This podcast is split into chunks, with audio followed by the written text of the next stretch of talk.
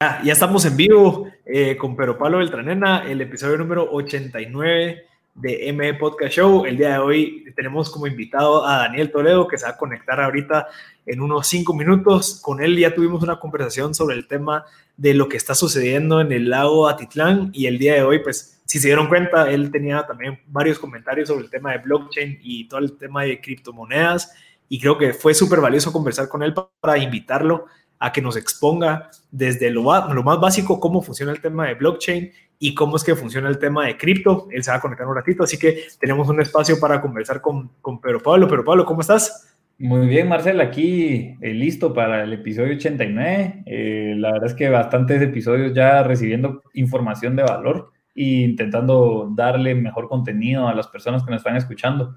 Así que Daniel, la verdad es que va a ser un gusto poder platicar con él con respecto a este tema, ya que es una persona conocedora y nos va a poder ahí sí que iluminar para cualquier duda que nosotros o alguien de la audiencia tenga, ¿verdad? Y yo, yo gracias a Daniel, yo entré en el, tema de bitcoins. No sé si vos también tomaste la decisión de, de conectarte. Sí, justo mi primera, mi primera cantidad de bitcoin que compré se la compré a él. Yo también, yo también, yo se la compré a él y ahorita se la compré, si no estoy mal, bueno, cuando está el precio como en 7 y obviamente no compré una Bitcoin completa, compré un porcentaje de la Bitcoin, pero ahorita subió a 8.600 por ahí, entonces ya tenía... No, ahorita, justamente está en 10.000.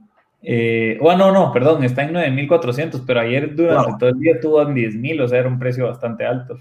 Sí, y creo que también eso influye, y tal vez vos harás un poquito más de, a detalle, pero todo el tema de esta situación, de esta incertidumbre que existe, en, digamos, ahorita en Estados Unidos con lo que pasó con Anonymous y todo esto que se está medio desmoronando eh, el sistema que está detrás, eh, estoy seguro que ahorita empiezan a surgir estas nuevas opciones, decir, bueno, yo no confío en esas instituciones, pero confío más en este tema de blockchain, este tema de cripto. Eh, ¿Crees que habrá sido por algo de eso que está subiendo el precio? Mm, fíjate que yo creo que en general, y justamente ayer lo estábamos viendo con un compañero, en donde el mercado está bastante optimista, es decir, no solo fue Bitcoin lo que subió, sino si te metes a ver Standard Poor's 500 subió también, o sea, fue un día positivo para ellos, entonces eh, también el mercado estaba al alza en general eh, y pues Bitcoin también aprovechó esa ola, creería yo. Eh, pero igual creo que esas, esas especificaciones dentro de Bitcoin y es, es complejo poder predecir desde una perspectiva eh, de análisis micro y macroeconómico para poder decir el precio. Eh, creo que depende más cada como de cosas técnicas como los precios a los que los mineros están minando o cosas así, pero que creo que Daniel inclusive seguro nos va a poder iluminar como para ver qué está pasando con el precio. Sin embargo, hay fundamentos de Bitcoin que sí eh, nos dicen un poco eh, del precio hacia qué va a atender y qué es lo que ha logrado en estos 10, 11 años que lleva ya a existir. Eh, o sea, Bitcoin empezó valiendo, creo que 50 Bitcoins por una pizza, pues, y hoy pues un Bitcoin vale ya 9.400. Entonces, la tendencia en 10 años de lo que valía hace 10 años y tenías bastantes Bitcoins y lo que deberías de tener hoy, pues es bastante positiva y qué es lo que le espera en el largo plazo también a, las bitcoins, dados sus fundamentos económicos, que creo que ese es un poco el tema. Y, estoy seguro que también el tema del mercado ha tenido una alza por esto de que, bueno, ya sabemos de que de cierta manera ya, ya llegamos al pico del tema de la situación que nos encontramos actualmente y de cierta manera ahorita empieza a declinar ya se empiezan a aperturar mercados, ya se empieza a aperturar la economía y creo que es una oportunidad para para, bueno, no sé, para que ya todas las empresas empiecen a consumir, entonces empieza a subir otra vez y ya la, empieza, la gente empieza a gastar. Ya está eh, Daniel conectado, entonces le damos a dar la bienvenida. Daniel, ¿cómo estás? Ahí sí nos escucha. ¿Qué onda? ¿Cómo están? Bien, bien, gracias. Bienvenido. Daniel. Eh, ¿qué gracias, buena onda. Nítido. Nítido, nítido. Qué, qué, bueno que ya te lograste conectar, Daniel. Mira, queremos entender, ya, ya te dimos una pequeña introducción de lo que está pasando. Nos gustaría saber de tu perspectiva. Recordemos que ahorita estamos aprendiendo el tema de blockchain. Queremos empezar a entender cómo crees que nos puedes explicar lo que es blockchain para gente que no conoce de esta tecnología, pero se está escuchando muchísimo más ahorita en estas nuevas épocas. Ya, a ver, bueno, ahorita, bueno, primero muchas gracias y qué buena onda estar otra vez aquí con ustedes y poderlos ver y platicar de este tema que pues, con ustedes lo hemos platicado ya varias veces, pero es algo bien interesante, ¿va? pues a ver, lo quiero llevar a lo más simple porque realmente es un tema que eh, pues en estos días también me han estado preguntando un montón, ha estado muy activo todo esto eh, y está generando como mucha eh, duda, pero de una buena forma, o sea, también porque por todo lo que está sucediendo pues a nivel económico, global, financiero y todo esto, pues creo que esto se va a ver como una opinión, o sea, es algo que yo creo, no, es algo para que se vuelvan locos a hacer algo ahorita, pero o sea, creo que esto nos va a beneficiar un montón a la parte de las criptos y de blockchain, porque nos vamos, nos vamos a empezar a dar cuenta que es eh, algo con lo que vamos a poder confiar mucho más que esas maquinitas que están imprimiendo dinero ahorita para tratar de salvaguardar el planeta. Que pues como una medida inmediata pues es algo útil, pero a largo plazo, si entendemos un poco, no es lo más adecuado ni lo más pro, si lo quieren ver así. Entonces, para tratar de explicar un poquito blockchain, pues me voy primero a la parte un poquito técnica, eh, como su definición. Eh, pues es una cadena de bloques, tal cual su, en español a la hora de pasarlo. Eh, es compartida, es descentralizada, este, y pues disruptiva también, eso se lo quiero agregar yo. Y pues no es más que realmente esto no depende de una tercera parte, como un banco o de un gobierno, sino esto depende de la gente, depende de nosotros, depende de, la credibilidad que le vamos dando, del uso que tiene. Es una tecnología muy nueva. Eh, quiero que se entienda que, pues, eh, tal cual Bitcoin, que es la, más, es la primer blockchain, eh, tiene alrededor de 10 años, 11 años top, ¿verdad? esto salió en el 2009, solo que ahí todavía no estaba muy, muy práctica como lo está haciendo ahora. Mira, y, en el tema de blockchain, entendiéndolo un poquito así a grandes rasgos, de cierta manera, es, se crea de la gente. O sea, la gente puede crear una parte del proceso del blockchain. Yo puedo pertenecer a una cadena en donde se está asegurando cierta información. Así es como funciona. Sí, totalmente. O sea, la idea de esto es que está salvaguardado por el mismo usuario.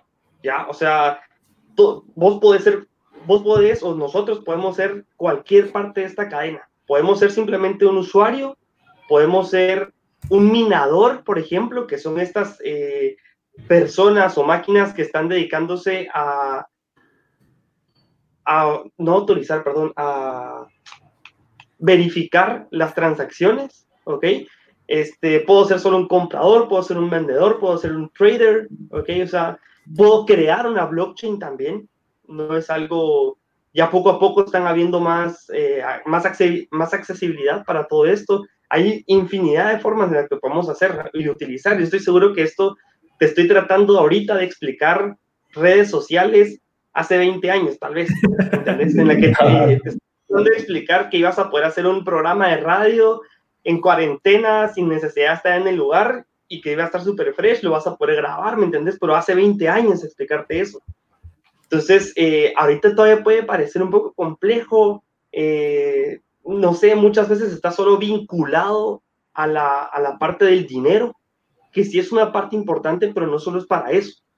Ya, o sea, de hecho, sería increíble saber que lo que estamos grabando ahorita, porque se está grabando, eh, estuviera en una blockchain, ¿me entendés? porque entonces sabemos que no va a poder ser, voy a poder verificar que realmente sos vos. No sé si han visto ahora que que, podría tener la cara ahorita de Elon Musk yo aquí y parecer que soy él, vamos. Sin verificar de quién soy. Entonces, eh, hace poco me mandaron una muy interesante para, para redes sociales, precisamente, en la que podés, no lo he terminado de entender realmente, porque me dieron hace como dos o tres días una persona, un amigo, y va a servir para poder como centralizar hasta cierto punto todas tus redes sociales y poder ver de dónde vienen los mensajes y que sean reales. Tiene un montón de utilidades, un montón de utilidades. Inclusive para gobiernos, para votaciones. Ya hay una propuesta aquí en Guate interesante de, un cuate y de, Carlos Torello y es de fiscal digital, no sé si lo han escuchado, en el que se pasarían las votaciones a una blockchain. Puchis, eso para, para la democracia, si quieren verlo así, sería una cosa increíble. Sí, Daniel, tal vez para, para como englobar o tal vez sintetizar un poco lo que estábamos hablando ahorita de blockchain, todas estas posibilidades que mencionaste, eh, el blockchain podría ser como una especie de validación colectiva que tiene como fin descentralizar una validación en un solo ente. Es decir, que en, la, en vez de que solo yo tome las decisiones de si es real o no es real, digamos, eh, lo están, la están tomando todo un montón de personas que están decidiendo o, o haciendo valer que esto es real. Sí, mira, voy a tratar, ahí lo que estás hablando es, es lo que hace un minero. ¿ya? La, minería la voy a tratar de, de, de, de, hacer un poquito más real, si quieren verlo así. Y esto al final, lo que hace el, el, minero es lo siguiente, ¿ok? Como aquí te estoy, por ejemplo, cuando vas a un banco, vamos a hacerlo eh, siempre en la parte financiera, que es una de las partes más interesantes al final. Eh, si, nos, si vas a un banco y yo doy un cheque de otro banco al, al, que te voy a depositar a, a, vos, Pedro. Entonces vengo yo y pongo mi cheque, dice que tiene mil quetzales y te van a pasar a vos mil quetzales. Entonces primero revisan que, mi, que yo exista en el sistema y que Daniel tenga mil quetzales de la cuenta 123 para la cuenta 567 de Pedro. Entonces los bancos dicen, sí, este existe, este no existe, ¡pum! Ahí se va la transacción, ¿verdad? Entonces, como aquí no hay un dueño, no hay un encargado de esto, los encargados son los mineros, pero ellos están totalmente desinteresados de quién soy yo, de cuánto te voy a dar, a dónde lo voy a mandar. O sea, no tienen ese interés. No va a llegar un ente a decirme, mire, ¿y de dónde sacó esos dólares? ¿Por qué le va a transferir a Pedro un millón de dólares? ¿Y él quién es para recibirlo? ¿De dónde lo a sacar? O sea, totalmente desinteresado. Ni siquiera le importa cuánto es, ok, son números al final. Entonces, estas, estos mineros lo que hacen es, llega a una, y, minero es, es, simplemente el concepto, pero llega a una computadora, esta computadora dice que mi wallet o donde, donde tengo guardado ese valor existe y tiene esa cantidad y se la va a pasar a alguien más. Entonces, lo que hacen es que tienen que haber varios mineros que verifiquen esto para que realmente pueda este, pasar este, esta transacción. Entonces, al final, así, eso es lo que hace el minero, eso es lo que va a hacer. Y sí, al final está descentralizado porque no va a dar un solo lado. Es más, yo ahorita puedo hacer una transacción y no sé si lo están verificando aquí a la vuelta alguien que tiene un minero o, o si fue en China, o si fue en Alemania, en Islandia, donde sea. Y, y, varias transacciones van a decir, van, tienen que verificarlo y decir que eso es verdad. Y esas, ¿por qué sucede? Porque al final el que lo verifica va a recibir una pequeña recompensa, un pedacito de Bitcoin. Ah, ok. Como la comisión. ahí es donde viene, como su comisión. Pero no le interesa quién es, ni a dónde va, ni, ni cuánto están mandando. Es totalmente desinteresado de eso.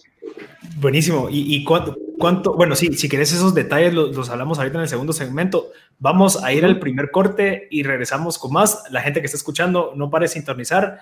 Si en dado caso se acaban de sumar, no se preocupen que este episodio va a estar subido en Spotify, en M Podcast, para que ustedes puedan repetirlo si en dado caso se quedaron con alguna duda. Así que vamos a ir un corte y regresamos con más M Podcast Show.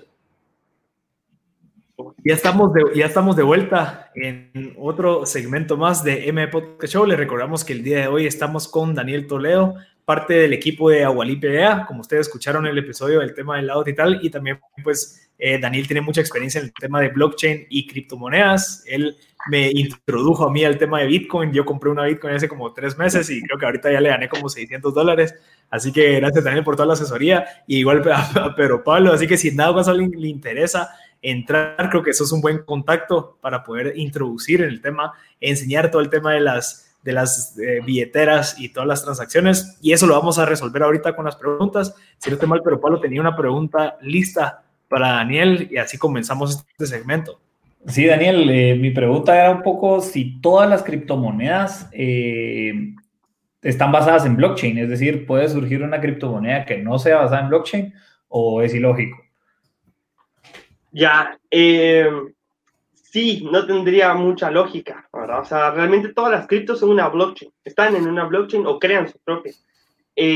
como te dije, la primera que está así es, eh, fue Bitcoin, ¿ya? Fue la primera exitosa, porque pues de ahí se, habían existido otros intentos, pero pues simplemente no, no, no funcionaron. De hecho, eh, sí, o sea, eh, realmente utilizan esa tecnología para que corra. Y lo otro importante es que la blockchain no solamente es para criptos, ya no solamente es para, para, para dinero, como estábamos hablando en el segundo anterior, o sea, podemos utilizar la blockchain para, para otras cosas, inclusive eh, tuve la oportunidad de, conocer y de estar en, en, una, en un lanzamiento de, de una, eh, de una red social, se llama ONO, creo que todavía no está terminando de funcionar bien, en China. Y es una red social en una blockchain. ¿Ya? Entonces, eh, no necesariamente tiene que ser una moneda o una criptomoneda, pero sí, las criptos que uno mira listadas, pues están en una blockchain. Y muchas están repitiendo o copiando eh, los, los, los, los, algoritmos o las, o, las, o las bases de otras, como Bitcoin. Eh, Dash, por ejemplo, utiliza la misma, ya, o sea, y otras se van copiando, Bitcoin Cash también, aunque esa no me gusta mucho pero pues van copiando un poquito qué es lo que hace la otra y mejorándola, ¿no? Hasta cierto punto. Ya. Y otra, otra pregunta que, que, teníamos, que creo que igual Marcel va a complementar, pero eh, con respecto a las, a las criptomonedas, ¿verdad? Ya, ¿Qué tipos de criptomonedas existen? ¿Qué tipos? ¿Cómo así? Ahí sí me perdí cuando me... Eh, suponete, yo he escuchado que a algunas se les dice, suponete, altcoins y a otras, a otras solo son así como Bitcoin. Todas las que no son Bitcoin son altcoins o inclusive algunas le dicen shitcoins. Eh, entonces, como que, ¿cuáles son esas como categorías? Ya, la, la cripto de cripto es la madre de todas, es, Bitcoin. ¿ya? Y de ahí realmente a todas Después de eso se llaman altcoins, a todas. Ah, ok. Y, de ahí sí hay, de ahí sí hay shitcoins, pues, que es lo, que le llamamos a, algunas que son puchis, basadas a ver ni quién la hizo y bajo ninguna, o sea, ni de dónde salen, ni, porque realmente como te digo, o sea, las puedes hacer. O sea, si sabes programarlo y sabes hacerlo, puedes crear una. O sea, podemos crear la MVP eh, Crypto. ¿Ya? y, y, la podemos usar para, para hacer transacciones de cuando uno está eh, en la radio, por ejemplo, y ahorita me están entrevistando y si alguien quiere aportar a esto por alguna cosa, que le den un clic, que estén comprando y que cada, cada cripto de estas valga un dólar, ¿me entendés? Y vamos sosteniendo eso. Entonces, y después esto lo puedes cambiar por una token para que se puedan cambiar en, en, en tiempo de aire, porque quiero yo tener mi propio programa, qué sé yo. O sea, hay muchas formas de utilizarlo. O sea, eh, eventualmente puedes hacer una para un país específicamente, ¿ya? Eh, de ahí las otras cosas, porque de hecho hace poco me estaban preguntando que, bueno, es una ironía, porque te dicen que lo respalda, no lo respalda nada, pero ¿qué respalda hoy en día la, el, el, papel moneda del quetzal, por ejemplo, o del dólar? O sea, ¿de dónde se sacaron ahorita que pueden imprimir 3 trillones? Pues, ¿qué lo está respaldando? ¿De dónde fueron a sacar todo el oro? O sea, ya, no está así, ¿verdad? Inclusive la semana pasada entrevistamos aquí a un diputado, a la antepasada, a un diputado eh, en donde justamente aprobaron una deuda en Guatemala de 11, 11 eh, mil millones de, de quetzales eh, y una de las preguntas que le hice era si ese dinero lo habían imprimido, o sea, si lo habían sacado a, imprimir. Y me dijo que sí, que lo imprimieron y que fue impreso basado en una deuda. O sea que sí, fue impreso pero basado en deuda. Entonces, eso era un poco lo que hacía para proteger esa posible inflación que se va a generar. Eh, pero creo que antes de, tal vez de ese tema es, eh, si querés, Marcel, echate la, la duda que tenías ahí, ¿verdad? Sí, fíjate que yo, o sea, como decir de que nosotros no sabemos lo que está respaldado la moneda física, digamos, de qué estaría respaldada, digamos, en dado caso yo creo la MVP coin en este momento, a base de qué es lo que se le genera el valor, es, en el tema de que hay, un límite o qué, es lo que le agrega el valor detrás de esa moneda. Ya, ahí sería de establecerlo con respecto a cómo haríamos que o sea, por qué generaría más valor esto y cómo, y, o sea, ya, ya habría que cranearse cómo generaría más valor esa cripto, por decirlo, y por qué sería escasa, y por qué sería tan, tan, tan, por qué tendría tanto valor el tenerla, ¿ya? Entonces, ¿por qué sería escasa? Por ejemplo, porque para eso tengo que conseguir una entrevista, ¿entendés? Y, y por qué agarraría valor? Porque entonces depende del rating que tenga. ¿Y por qué yo querría tenerlas? Porque con eso voy a conseguir un tiempo de aire específico. Entonces, pues, obviamente empieza a agarrar valor, vamos. Entonces, por ejemplo, en el caso de Bitcoin, que empezó su primer valor, si no estoy mal, fue de 0.0007 dólares, ¿ya?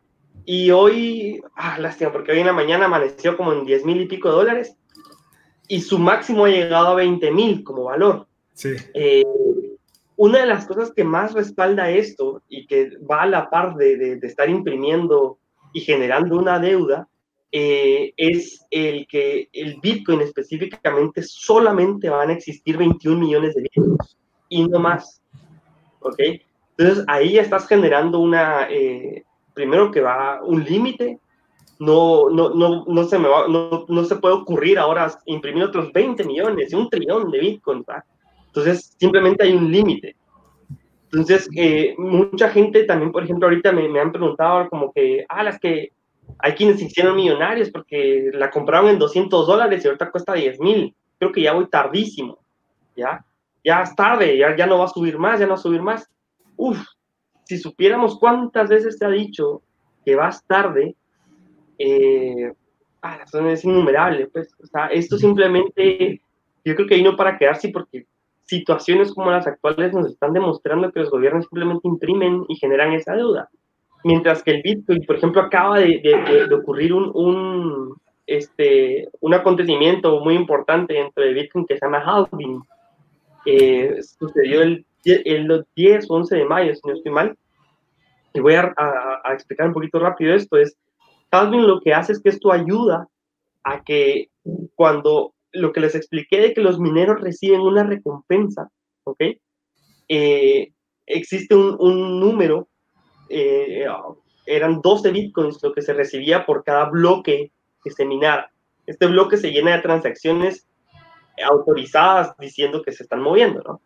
Entonces, lo que hace halving, la mitad, es dividir a la mitad este, eh, este reward, esta recompensa que se va a dar por cada bloque terminado, ¿ok?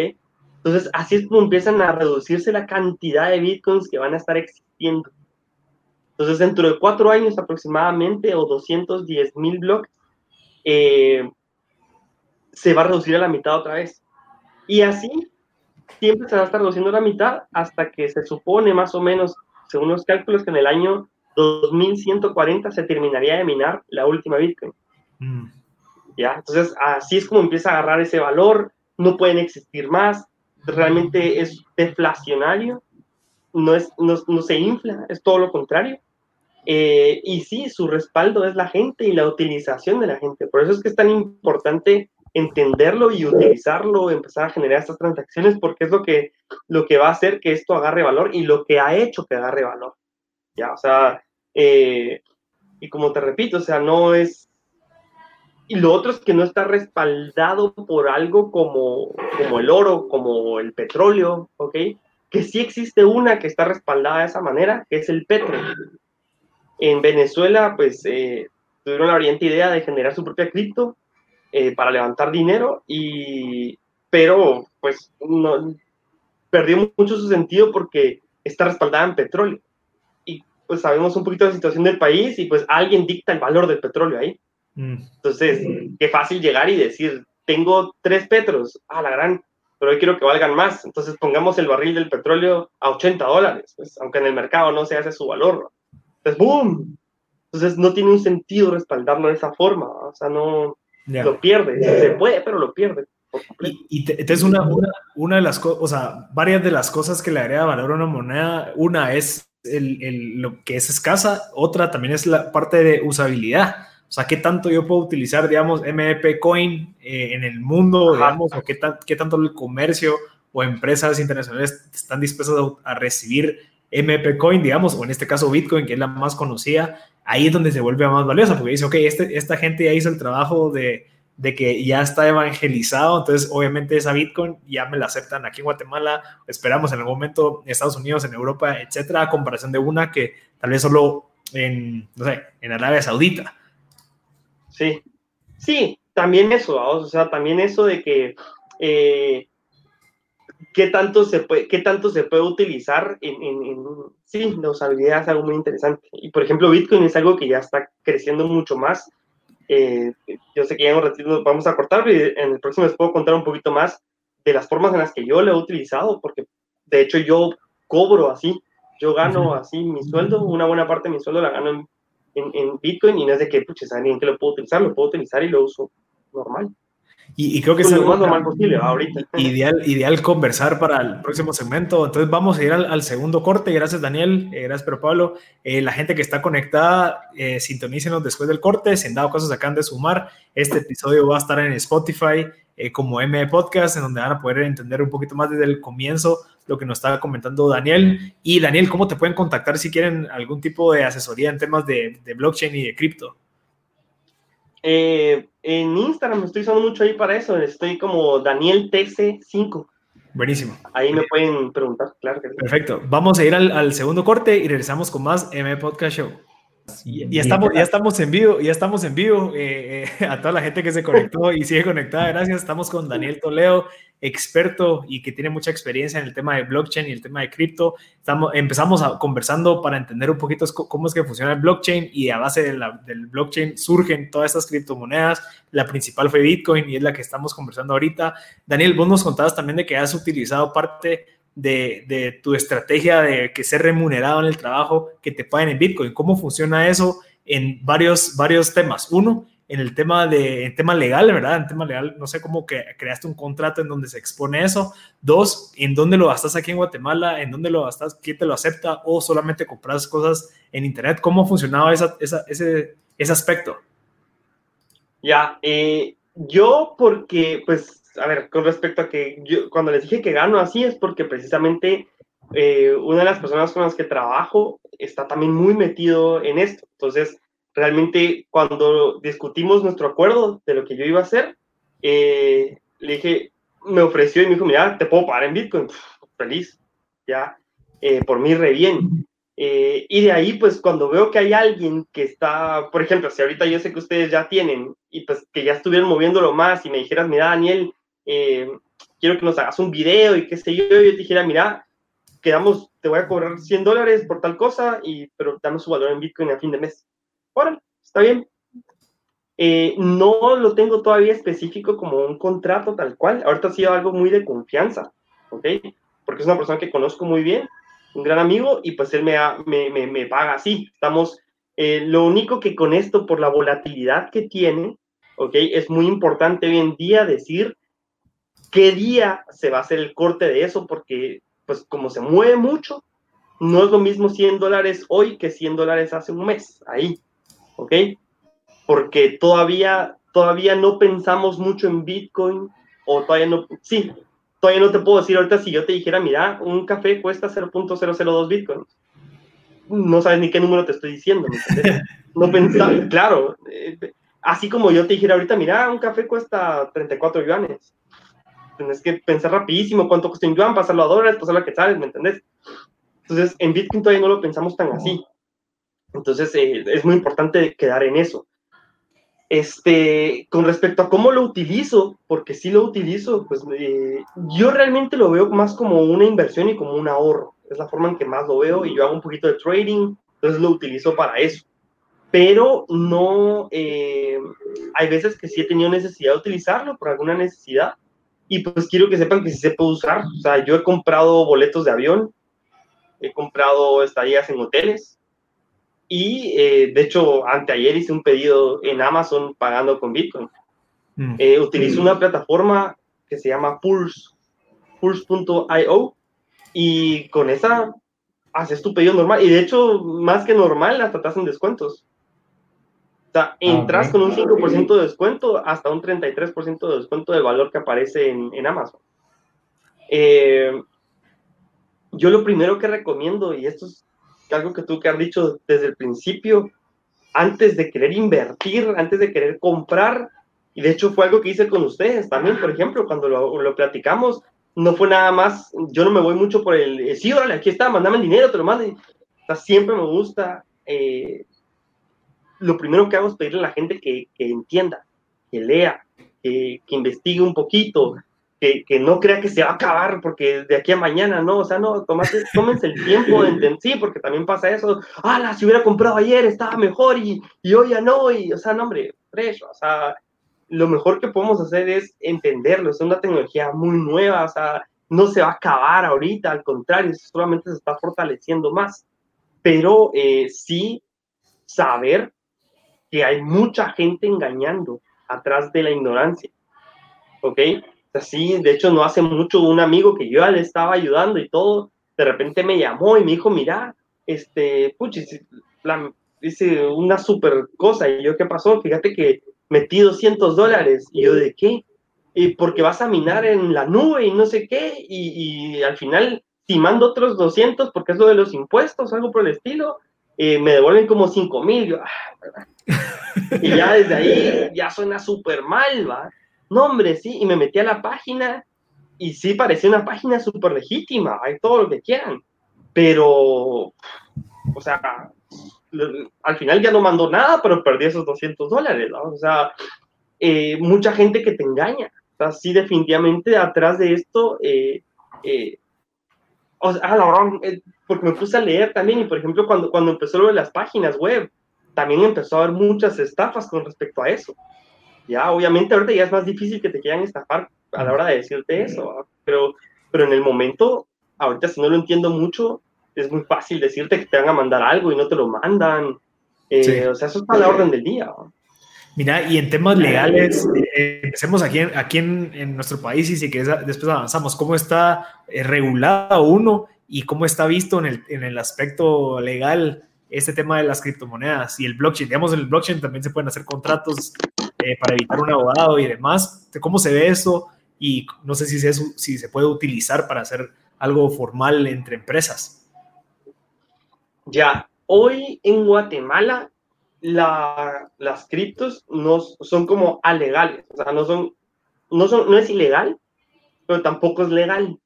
Okay, todavía hay como muchos este, eh, gaps ahí que no, no, se han terminado de llenar. Eh, se, no saben cómo definirla todavía, sí, no saben cómo definirla como, como, una, este, como una commodity, no saben definirlo si es una, este, ay, eh, una divisa, ¿ok? Y pues la verdad es que va más lento de lo que me gustaría eso. Eh, de hecho, he tenido acercamientos también con, con, con la superintendencia de bancos, con la, eh, con la ABG, la EBG también, eh, muchos abogados también preguntando. Y pues sí se va avanzando un poquito ahí, pero no está totalmente definido. Entonces, no, no, no, no es algo ahorita, creo que, que, que no puedo definirlo todavía como que me digas en un contrato escrito digas que me vas a, va a ser un contrato entre ambos, pues, pero no, creo que no, no sería muy válido todavía en, en, en, en un contrato de trabajo, ¿ya? Porque, Daniel, tal vez yo, quería intervenir un poco en temas legales también desde la perspectiva de, de cómo, obviamente nos interesa saber cómo otros países ya han ejecutado buenas prácticas con respecto a las criptomonedas para hacerlas válidas dentro de un sistema financiero o como activos o etcétera. Y creo que hay un par de ejemplos, si no estoy mal, en donde China ya validó a Ethereum o alguna otra criptomoneda como un eh, como capital, es decir, no es un activo que puedes cambiar fácilmente, sino como que si quieres transaccionar, pues de alguna manera sí te van a cobrar un impuesto sobre capital o hay ganancias sobre capital. En Japón, si no estoy mal, eh, es un método de pago eh, etcétera. ¿Qué, qué, legislaciones sería ideal? O sea, pensando desde que, desde que nuestro equipo o gobierno legislativo eh, nos apoye a una legislación, ¿cuál sería la ideal que nos convendría o cuál es a la que se aspira, digamos? Mira, lo, lo, lo ideal sería realmente que lo aceptaran como una, como una divisa, como realmente como una forma de pago. Lo que pasa es que para que en Guatemala se acepte así, si no mal recuerdo cuando me lo explicaron, porque no, no soy experto en temas legales, eh, tiene que ser antes aceptado por un país o, que le pertenezca a un país, ¿ya? Pero nadie ha dicho Bitcoin es mío, pues, o sea, es nuestra moneda de, de, del día a día. Eh, Alemania tiene buenas, pero estos, estos países, si no estoy mal, por, lo que he visto en México, por ejemplo, también, ok, en México sí hay cajeros tal cual, y los he utilizado, que vas y con tu teléfono pones y te, te dispensa este, pesos mexicanos, he pagado pizzas, cervezas, o sea, y pagas con una, con una aplicación. Aquí en Guate está entrando una, si no pues ya entró. Lo que pasa es que no la termino de entender muy bien porque no sé, ya hicieron mucha promoción y fui a un lugar creyendo que ya se podía pagar y me dijeron que no se podía. Pero bueno. Eh, este, entonces ni voy a decir su nombre porque pues no, no, no, me patrocinan ni nada por el estilo. Eh, pero al final, un país que ya esté totalmente ideal no hay, pero Suiza está muy adelantado. Lo, ah, a lo que iba, perdón, es que ellos están yendo más que todo por sus leyes fintech. Por ahí es donde se están yendo para, para legalizarlo hasta cierto punto. Bueno, en Estados Unidos sí lo aceptaron como un commodity. Eh, la SEC lo aceptó allá. En Japón sí lo está viendo como una divisa, si no estoy mal. Suiza también. O sea, sí hay países mucho más amigables con todo esto. O sea, Guate, pues eh, hay un buen grupo que estamos empujando a que seamos más amigables con esto y que, vean la, que veamos la gran ventaja que hay atrás de esto y que no nos quedemos atrás, porque también es un capital importante de inversión en el mundo, pues, o sea, eh, si empezás a, hay gente con mucho, que, con mucho poder y mucho dinero atrás de esto. Entonces, hay inversión que es importante acá, ¿ya? Y que podrían invertir en, en, en desarrollo, en hacer un montón de cosas. Pero si llegas a un país en el primero que te dicen, no, mire, es que tiene que abrir su cuenta y no sé qué, ah, o sea, eh, sería algo muy, muy tedioso para un inversionista que quiere hacer las cosas ya. Entonces, no, hombre, me voy a un país en el que sí me hace meter mi, mi, mi forma de pago, mi forma de dinero. Eh, pero si le pones muchas trabas, pues, pero sí hay un grupo importante aquí que está empujando mucho a que eso suceda. Eh, no quiero decir otros nombres, pero pues tengo amigos dentro de ciertas instituciones que también están preguntándome, a otros grupos también, y tratando de entenderlo. Lo que pasa es que se pasa mucho la papa caliente entre todos. Sí, también, también tengo entendido que es una especie de, o sea, hoy es un, inclusive a pesar de que hace 10 años es este el, es que ya surgió, sigue hoy siendo un conocimiento, el tener el conocimiento de, esto que estamos hablando, desde blockchain hasta criptomonedas, es un tanto exclusivo y que quien quita eh, tenerlo te va a dar una ventaja eh, sobre cualquier ámbito competitivo, digamos. Eh, tanto para una perspectiva ya sea personal o profesional, ¿va? Entonces, ¿quién quita qué va a ser en unos 10 años las criptomonedas, ¿verdad? Inclusive faltan criptomonedas por salir, ¿verdad? Si no estoy mal, están pendientes de anunciar Facebook una y alguna otra organización internacional otra, etcétera. Entonces, también como desde la perspectiva del conocimiento, las criptomonedas están por, o sea, es el inicio en la historia de las criptomonedas y tener ese conocimiento hoy es, es, relevante. No, total. Mira, por ejemplo, aquí sí ventajas que estoy viendo, porque también colaboré con otro amigo que, que, que era un amigo mío que está dando las clases ahí. En Amarro ya hay una, en, en la carrera de, de, Computer Science, tienen ya clases de, de blockchain. Eh, y pues, y bueno, y no, divertido, porque la gente que está estudiando eso definitivamente por su lado ya lo, está, ya lo sabe, ya lo estudia, ya lo... Pero o sea, que ya tengas en tu currículum que por parte de tu título universitario que esto está incluido, eh, genial, o sea, es como... O sea, hoy en día, como te digo, estamos viendo cuando decías que podías hacer una página web hace, otra vez, hace 15, 20 años. Hoy ya es algo que hasta los colegios lo están enseñando desde primaria, pues ya es algo súper normal. Yo, sé que dentro de no mucho, pues todo hablar de blockchain y todo esto va a ser algo como que obvio, pues, ¿me entendés? Pero, eh, pero por el momento es algo muy competitivo, como decís, algo en lo que te pone en cierto estatus de entender, de saber. Entonces, por eso mi consejo número uno siempre es seguir investigando, seguir informándote y no solamente irse a lo loco, que me salió un poco para ahí, que, que sabemos que como ahorita estamos hablando de esto, definitivamente en nuestras compus y teléfonos en estos días va a salir trading, va a salir Bitcoin, va a salir blockchain, va a salir de todo. Entonces, eh, no solamente dejarte guiar por, por esa emoción, estamos hablando en, el corte lo del FOMO, ¿verdad? El fear of missing out, de, que te dé miedo, que ah, es que, como, por ejemplo, antes del halving, mucha gente empezó a escribir y a hablar, pues mira, quiero comprar, quiero comprar, quiero comprar, y como que, bien, o sea, y no se movió tanto, pues, ¿ok? sí se espera un buen movimiento para finales de año por todo lo que está pasando y otras cositas, pero hay formas muy ordenadas de no, de no, de no, de quitarte ese FOMO. yo así es como lo hago y vivo más tranquilo. Mira, entonces ahorita, sin dado caso, vivimos en un país en donde no, o sea, no existe cierta regulación, no hay tantas oportunidades en tema de utilización de, de, blockchain y de cripto. ¿Qué recomendarías entonces que la Bitcoin, o si en dado caso vamos a comprar cripto, que lo veamos con una visión un poco más de ahorros, de, invertir nuestro dinero en un lugar en donde se va a dar un mayor retorno? pero entender de que probablemente no voy a poder usar esa plata en ese momento hasta que la venda y la cambie por efectivo de nuevo. ¿Cómo, cómo podríamos ver esa, esa perspectiva?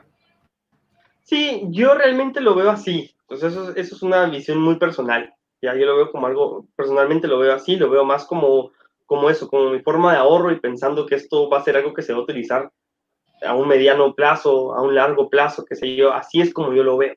Y yo lo recomiendo de esa manera. Porque también si no, si, si vemos la, la volatilidad que tiene, te vas a estresar horrible, pues todos los días. Vas a ver que metiste ayer mil y hoy valen 900 y mañana 11 mil y te emocionas y de ahí bajo a 600, o sea, no, no, a menos que tengas estómago para estar jugando con, con eso, ¿ah? pero no, yo lo veo más como algo más a largo plazo.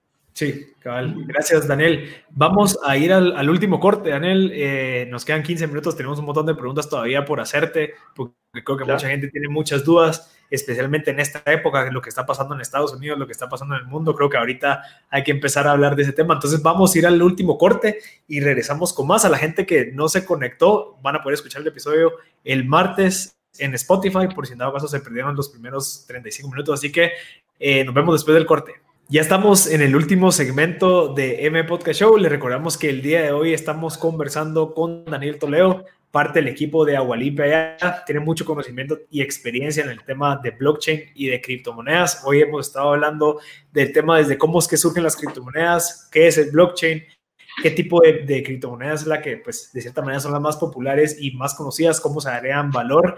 Y ahorita estábamos conversando de qué temas legales y temas de qué podemos utilizar nosotros. Daniel nos recomienda que veamos el tema de las criptomonedas como algo más a largo plazo, eh, de poder invertir cada vez cierta cantidad de plata al mes, en vez de meterla a un banco con una tasa de un 3-4%, meterlo a algo que sea tal vez un poquito más volátil, pero que sabemos de que está creciendo porque obviamente cada vez está agarrando más popularidad. Y, con eso quería comenzar, Daniel, con todo lo que está sucediendo en el mundo, ahorita lo que surgió en Estados Unidos, con todo este tema de esta pandemia, ¿cómo, cómo has visto o, o, qué has entendido de esta crisis que se ha aprovechado en el tema de blockchain, blockchain y cripto?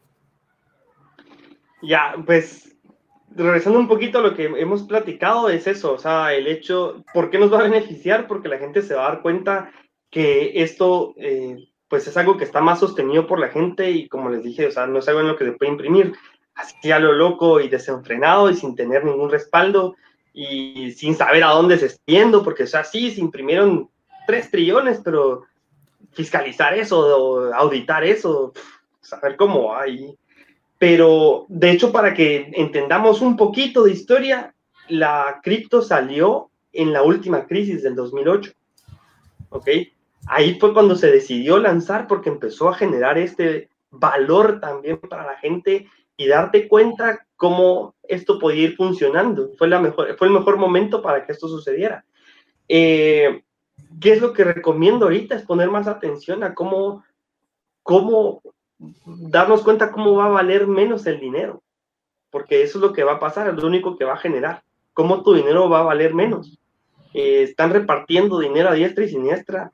Eh, lo, repito porque también veo un poco la parte humana en la que pues es, una crisis ahorita, es un problema y, pues están utilizando esto para pagar otro fuego que no lo pagaron hace, hace mucho tiempo, ¿no? En tomar otras decisiones los gobiernos de, de mejores políticas, qué sé yo pero, pero a largo plazo es, esa, es, ese dinero ahí flotando sin ningún respaldo no es algo muy sano para la economía, ¿no?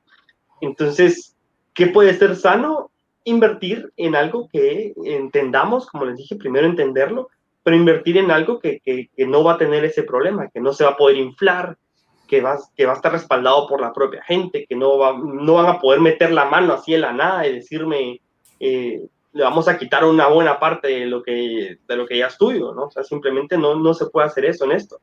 Eso es algo muy importante también que mencionar, que, que, al final, así como tiene tantas ventajas y hablamos de cosas maravillosas de tener criptos, eh, también tiene sus propias responsabilidades. Aquí vos perdés tus claves y no hay un call center al que pueda llamar y decir, hey, mire, se me perdió mi clave para ingresar. Nada, aquí el responsable es uno. Y así tengas un dólar o tengas un billón de dólares, eh, es tu responsabilidad. Esa era una de las preguntas que, teníamos, Daniel Cabal, de, con respecto a las billeteras. Y es como a la hora de, obviamente, de estar descentralizado el, el valor o, perdón, el, eh, tu, tu, moneda y no estar en un banco, es decir, no puedes ir al banco a solicitar tu efectivo, sino que básicamente la aportas. Eh, ¿Qué tipos de recursos sirven para eh, organizar y estructurar todo tu capital, verdad? O sea, puede ser una, ¿qué tipo de billeteras, verdad? ¿Hasta qué riesgos? Ya, ya, a ver, hay diferentes tipos de billeteras y las más comunes pues son las, las, las billeteras que podemos tener en nuestro, en nuestro teléfono o en, el, la computadora. Eh, estas billeteras las tenemos y las podemos descargar, son gratuitas. Eh, y pues simplemente ya empiezas a meter ahí las diferentes criptos que esa billetera soporte. De ahí hay unas billeteras que son un poco más seguras, que son como, son hard wallets, que son como unos, básicamente son unos USBs. Entonces, eh, pues no, pues ahí ya no la, realmente las criptos no son hackeables, ¿ya? Lo, cuando hemos escuchado que hackean algo y que, ah, y no que no se podía y desaparecieron es por error 500 millones, qué sé yo. No, no solo por error de usuario, sino esos, esos grandes hackeos se dan a las a los, a los exchanges. ¿ya? En el exchange, sí, porque ahí sí está el dinero como necesita. Es un exchange, está el dinero, eh, pues está ahí disponible, Entonces, han sido errores de, de, estas páginas, de esos exchanges, donde se ha perdido, y sí se ha perdido mucho. Pero media, media vez lo tengamos seguro nosotros, tienen protocolos que son muy, son casi imposibles. Digo casi porque era una posibilidad en no sé cuántos de millones de millones de millones, eh, que, puedan hackearlo, pero no, o sea, es lo más seguro que hay. O sea, no hay nada más seguro. Pero por eso mismo no es, o sea, es tu responsabilidad, pues como dijiste, o sea, no puedes llamar y decir, mire, se me perdió, o sea, es tu responsabilidad. Así como queremos todas esas ventajas, eh, las responsabilidades son nuestras. Y también hay otras cosas muy interesantes como los fees, que se vuelven cosas muy insignificantes comparado al SWIFT o a los, o a, los costos de transacción que, que hay hoy a nivel bancario. Esa era una de las, de las preguntas que tendríamos y tal vez solo para ir una respuesta así flash, ¿verdad, Daniel? Porque creo que vamos a ir terminando. Eh, es eh, dónde puedes vender, cómo puedes vender y, es decir, dónde puedes comprar, dónde puedes vender y eh, qué especies de fees hay de mercado para salir y entrar. Ya, comprar y vender criptos, tal cual. sí. No, no cosas. Ya, eh, para comprar y vender criptos, pues puedes utilizar ciertas páginas. Eh, puedes usar Binance, puedes usar CoinMama, eh, en las que simplemente o haces una transferencia o utilizas una tarjeta de crédito o débito. o lo puedes hacer con, con, personas como yo, que yo también compro y vendo. también hay otras entidades acá que, que, que, nos estamos encargando de hacer eso. Entonces me puedes llamar y decirme, Daniel, quiero tanto, y yo te cobro un fee para recibir tu dinero y yo poder pasarte esas criptos, ¿ya? Eh, hoy van desde un 4 a un 8, un 10%, dependiendo la persona, dependiendo la página, dependiendo el momento, ¿ya? Eh, no, no, es algo tan estable todavía así. Eh, ¿Y cómo hacer un cash out? ¿Qué es lo que te estoy entendiendo? hoy aquí en Guatemala, pues las formas más sencillas es si puedes hacer un wire, para que sepa la gente, si puedes hacer un wire desde ciertas wallets eh, a tu cuenta bancaria y te lo mandan directo a tu cuenta del banco en el que estés en el sistema. O haces, un, haces una salida con alguien. O sea, si ahorita vos me decís, mira, o hay ciertos grupos en los que estamos, muchas personas en las que estamos ahí constantemente diciendo que compro, que vendo. Esa es la forma en la que lo hacemos el día de hoy. Como te repito, hay formas mucho más sencillas ya en otros países que también las he experimentado porque me gusta experimentarlo, eh, en la que simplemente pasas de tu wallet a tu cuenta y pasa en, en, minutos, ¿ya? Hoy, aquí en Guate no es tan rápido, sí tarda un par de días, pero eh, hay cajeros automáticos, o sea, sí hay cosas muy sencillas. Y con nuestro vecino México, pues, no, no, es, ir tan lejos, no tienes que pensar en ir a Japón y para que eso pase, ¿no? O sea, ya países como México, como Argentina, como Colombia ya están más metidos en poder hacer esas transacciones mucho más rápido. Y la última duda, tal vez. O pagar. Eh, ¿Algún libro que recomendés eh, para iniciar a cualquier persona que esté interesada en este tema? Eh, ¿Un libro? Yo, mira, de hecho, ¿qué tenía? The Big, Eso es muy bueno, The Big Sí. Eso es muy buen libro. Standard. Sí. Save Amo, Amo. Yo, yo, leí uno de For Dummies, Bitcoin for Dummies, y me hizo entender muchísimo ah, de, dónde viene el dinero. Y creo que no, no, no te enseña al 100% del tema de Bitcoin, pero te hace entender más o menos por qué es que deberíamos de meternos a Bitcoin, porque nos explica la historia del dinero, cómo fue que comenzó, cómo empezaron los bancos, cómo se empezó a crear las monedas. Entonces te hace entender... Eso es lo más interesante. Ajá, algo interesante pues que es por qué no deberíamos de confiar al 100% en un, algo que está respaldado por el oro, digamos.